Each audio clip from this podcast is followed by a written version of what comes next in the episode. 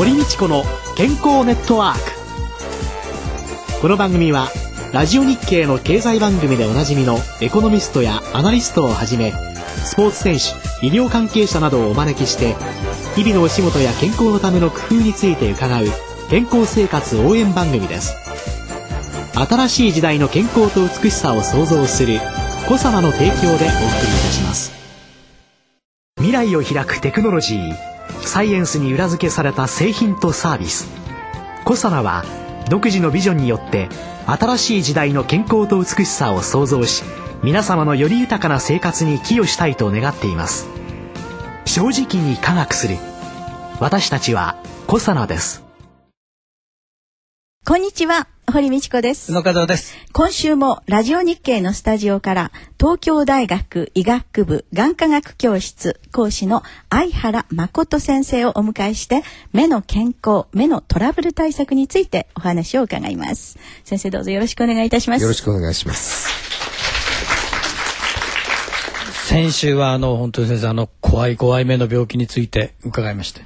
私も自覚症状がたくさんあって心配になってくるぐらいでございましたが、今週も身近なねところでお話を伺ったということで、はい。ね、皆さんのパソコンなどもね、お使いになって、私ももう毎日ね、パソコンとにらめっこをしておりますので、はいドライアイっていうのが、今日スタジオにおいでの皆様方からもドライアイについてのご質問、本当に多いんですね。分かってます？ちゃんと。なんか目が乾くかなという、そんな程度しか先生なんか涙が出ないのかなっていう感じぐらいしか知識ないんですよ。あの、ドライアイっていうのは非常にあの、有病率も高くて、まあ、欧米のデータだとこう10%から15%ぐらいいるんじゃないかって言われてるんですけど、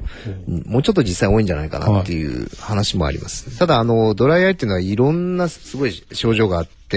また原因もたくさんあるんですね。だからそれを本当はきちんと調べないと、何でも乾いちゃってダメな病気だと思わない方がいいと思うんです。なんかね、涙だからね、水のあの成分がないんでしょって。だから、目薬で補えばいいじゃんというふうに簡単に思ってしまうんですけど、ねええ涙ってそんな単純なものじゃないですね。タイプがまず二つあってですね、一つはその涙が減っちゃうタイプの人。まあ、涙液減少型っていうドライアイの人。がいます。はい。で、これはその涙液減少型の中には免疫の病気でシェーグレン症候群とか言って唾液も出ないような、そういう病気と合併して涙も出ないような人。もいるんですけど、まあそういう方は非常に少ないんですけど、他に涙がこうすごく減っちゃうような状況になってるタイプの涙液減少型っていうのが一つですね。で、もう一つはあの、涙液のあの、蒸発更新型って言って、涙液が出てるんだけど、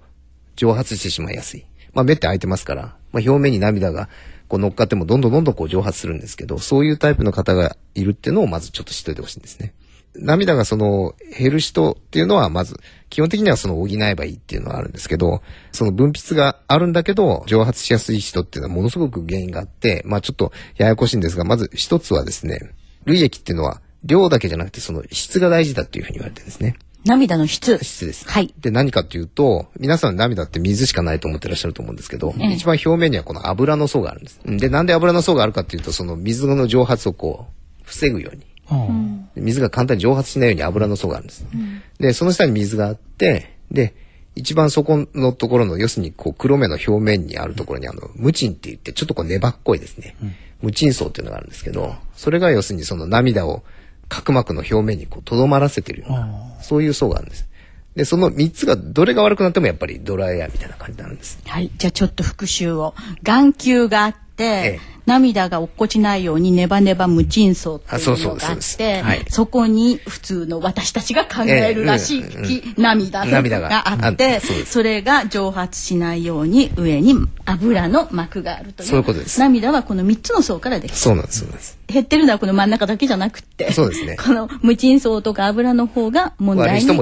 なることもある。そういうことです。で、そうすると、その、無鎮層とか、油の方が悪い人は、普通の点眼剤バカバカ刺してても良くないってことになるんですか油の方があの減る方っていうのは、実は油っていうのはあの、涙腺っていうのは皆さんあるんですけど、目の外側の上のところに涙腺って言ってこう涙を出すところがあるんですけど、そこは主に水分が出てるんですが、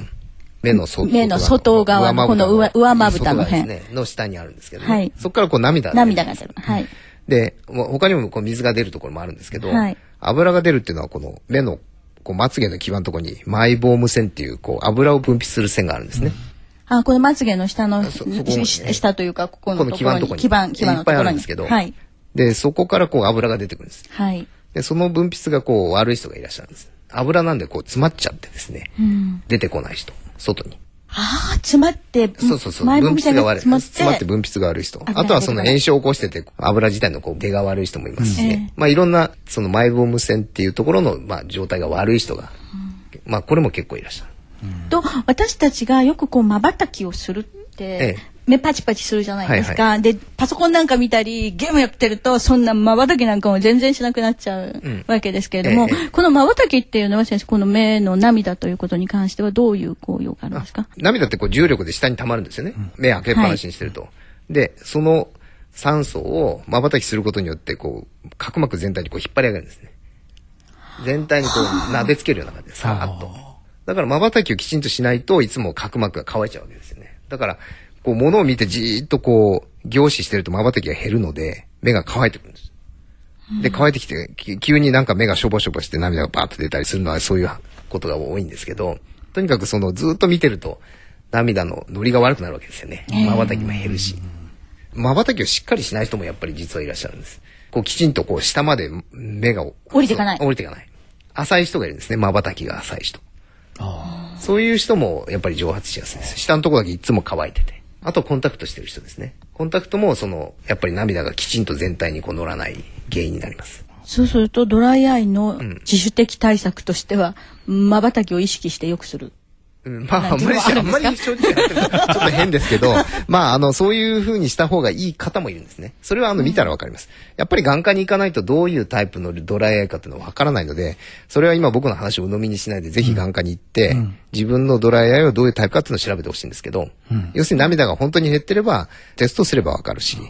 油の層が悪ければ、そういうテストもあります。ノリが悪い人もそういうテストもあります。だから、どのタイプかっていうのは鑑別できるので、それに応じての対策なんですね。だから、涙が出るのがすごく悪い人に関してはもうその目薬を補えばいいんですけど、はい油とか、そのうん無賃に関してはまた別の次元です。ただ、無賃に関しては今いい薬がちょっとないんです。油っぽいのは例えば軟膏とかつければちょっと油っぽくなりますしよね。ああがんなんかもえーあとはそのマイボーム線っていうところがおかしかったらそれを例えば温めて油がよく出るようにしたり。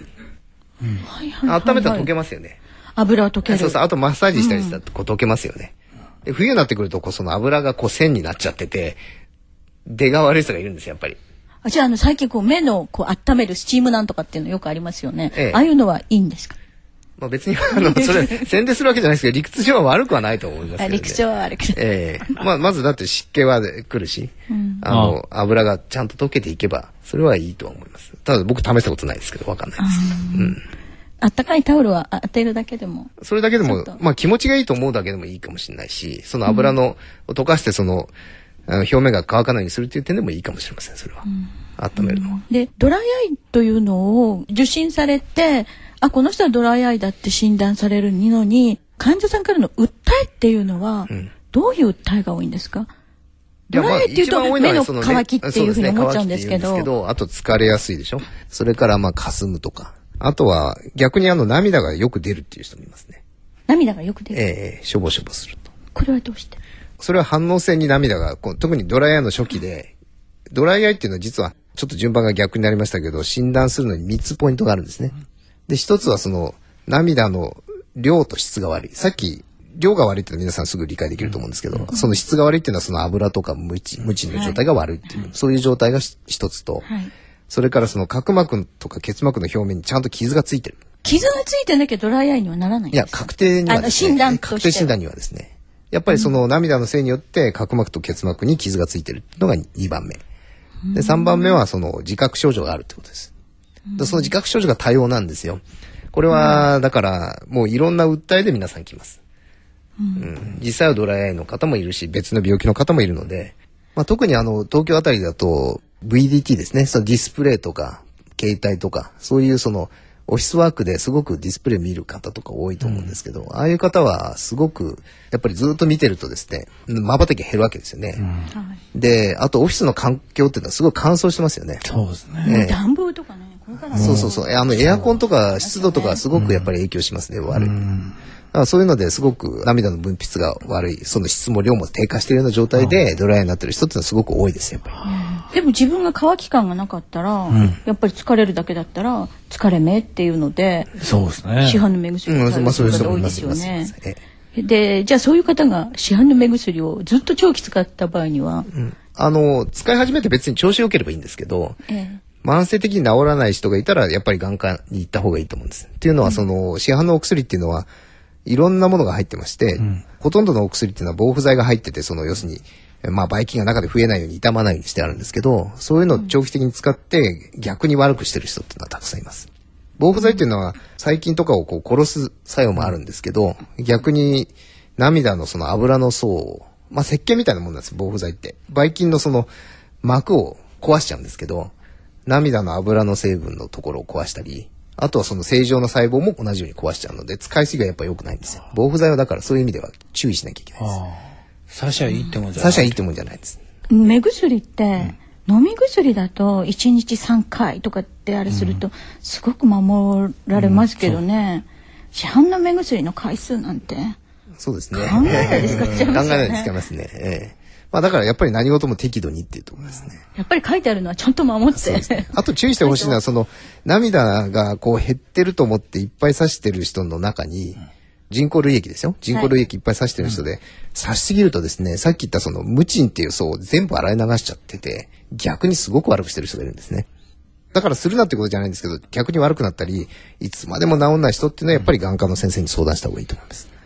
もういろんなタイプのドライアイがあるので、決してその涙が減ってるだけじゃない、水分が減ってるだけじゃない人っていっぱいいらっしゃるんです。そこをちょっと知っといてほしいなと思うんですけど。最初は涙だけ減ってたのかもしれないけど人工類液タイプのええ。点眼剤をええ。刺しすぎて刺しすぎて、無鎮層まで洗い流してどんどんひどくしていってしまうっていう方がやっぱりいらってしゃる。いらっしゃる。子供の時プールでこうええ塩素の中でこうなってたからっていうんで水道水でぐーっとこうやってさ逆さになったあれで目洗ってましたけどえ目洗うのはどうなんですかえねだあれは、あの、ちょっと悪いというデータが出てますね。あんなに勢いよく目の表面に水を当てると、さっき言ったその無鎮層まで一緒にバーッと洗い流しちゃうんで、ただまあ多分若い方はすごく代謝がいいので、またすぐ無鎮層が戻ってくると思うんですけど、まあ逆にやっぱりちょっと高齢の方ですごく洗いすぎるとやっぱり良くないかなと思います。今ねメタボ対策ででみんなよくプールにプール行ってますからね。ええ。決して子供だけを目洗うわけじゃないのでやりすぎは良くないってことですはいそれも。はい。目を洗うのも気をつけていただこうということですかね。ドライアイについて伺ってまいりました。来週は近視遠視というような視力矯正について伺いたいと思います。東京大学医学部眼科学教室講師の相原誠先生でした。来週もよろしくお願いします。よろしくお願いします。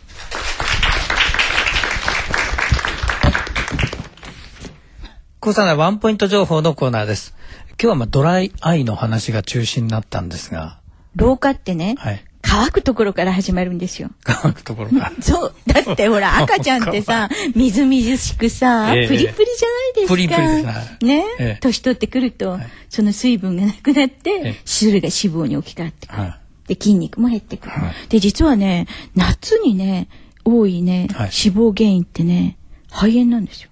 ほだから、悪いものをこう5本5本って出そうと、担当して出そうと思ってもね、脱水状態だと痰も出ないじゃないですか。じゃあ高齢者って何がいけないの、なんで高齢者の夏に肺が多いのかっていうと乾いてくる体。で痰も出ない、で汗出したりなんかしてでトイレに行くのもちょっと嫌なかなっていろいろ思うから水分ねおしめすると嫌じゃないですか、っていうので水分補給もやめちゃう。でじゃあなんで年寄りは枯れてくるのかっていうと水は筋肉に蓄えられてるんですよ。だから筋肉量が多い人っていうのは脱水に強いんですよ。赤ちゃんも筋肉少ないし、老齢高齢者も筋肉が少ないから、水の貯金が体の中にないわけですよね。だから汗とか下痢とかでバーって出しちゃうと、非常に脱水状態になりやすい。でそういう意味ではえ？って思われるかもしれないけれども脱水状態の予防とか乾きとかっていうことになってくると筋肉をちゃんとつけるということ、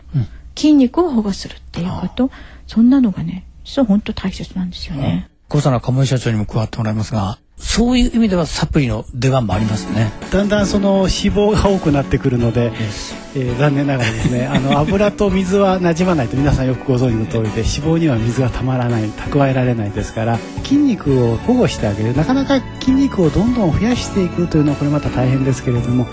今ある筋肉をなくさないように保護してあげるということでいうと、まあ、9点とリポ酸の併用なんていうのは実は筋肉保護作用も見えていますし、まあ、これ抗酸化力がありますから筋肉のその壊れていくのを防ぐ作用もありますので、まあ、ちょっと夏場持久力アップエネルギー産生促進と合わせてですね筋肉保護なんていう目的で取っていただくのもいいのかなというふうに思います。コサナワンポイント情報のコーナーでした。堀道子の健康ネットワークお相手は堀道子と宇野和夫でした。それでは皆さんまた来週ごきげんよう。堀道子の健康ネットワーク。健康と美容についてもっと詳しく知りたい方はぜひコサナのサイトへ。検索で「コサナ」